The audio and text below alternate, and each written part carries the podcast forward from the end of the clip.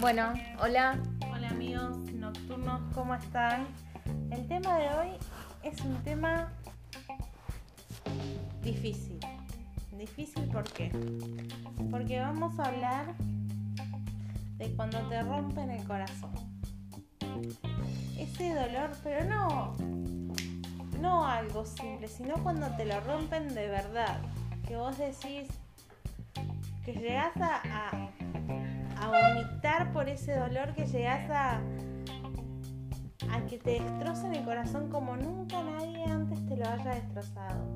Es una experiencia dolorosa,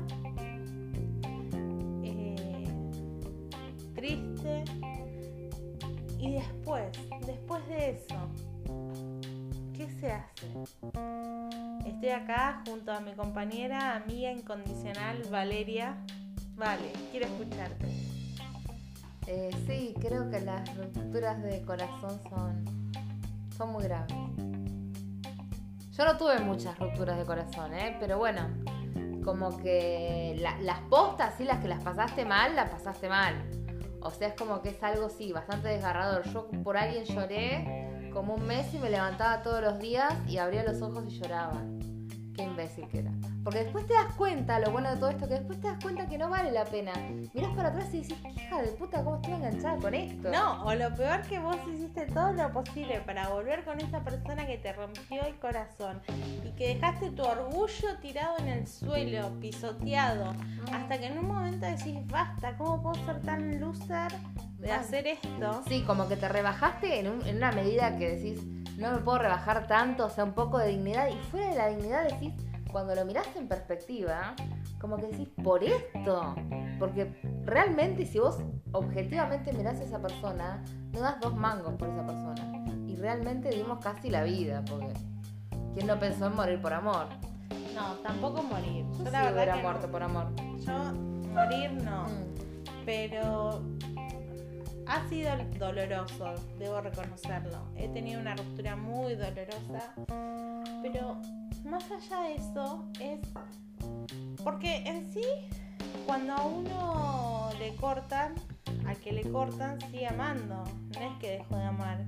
Por eso sigue siendo tan doloroso. Y es una decepción tan grande que después vos lo querés intentar con esa persona otra vez. Y no es lo mismo, porque ya estás tan decepcionada por dentro. Sufriste un dolor tan grande. Otro agregado que tengo para decir es que el que corta al otro siempre vuelve. No sé, hay algo como que es predecible, tipo me cortaste, bueno, es como que ya está, volviste. Como un perro arrepentido, después ya no es lo mismo. Querido, No, no es querida, lo mismo. no es lo mismo. Por eso, cuando ustedes vayan a cortar a alguien, tienen que estar seguros, seguros de que no quieren volver o de que jamás van a volver por esa persona. Porque la persona con la que vuelven ya no es la misma. Y vos vas a volver más enamorado porque cortaste y te diste cuenta que lo que había en el mercado no era como lo que vos dejaste ir. Y vas a querer volver y esa persona va a ser la misma ella, pero ya no va a ser lo mismo con respecto a vos.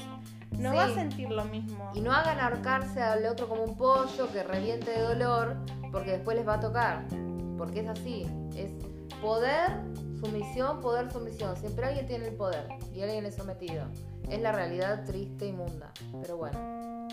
Pero más allá de eso, eh, tienen que tener cuidado.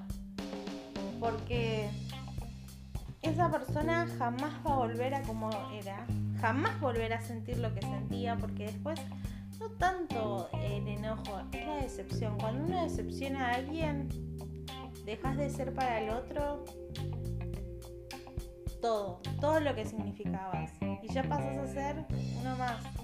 Por eso hay que tener conciencia, hay que estar bien seguros cuando uno termina una relación. Para evitar cometer errores en un futuro y para evitar reconquistar a alguien que ya lo perdieran. Y cuando uno la empieza también. Pero con eso ya todo el mundo está inseguro cuando uno la empieza, ¿no? Ese es otro capítulo. Cómo empezar un amor en estos tiempos. Thank you.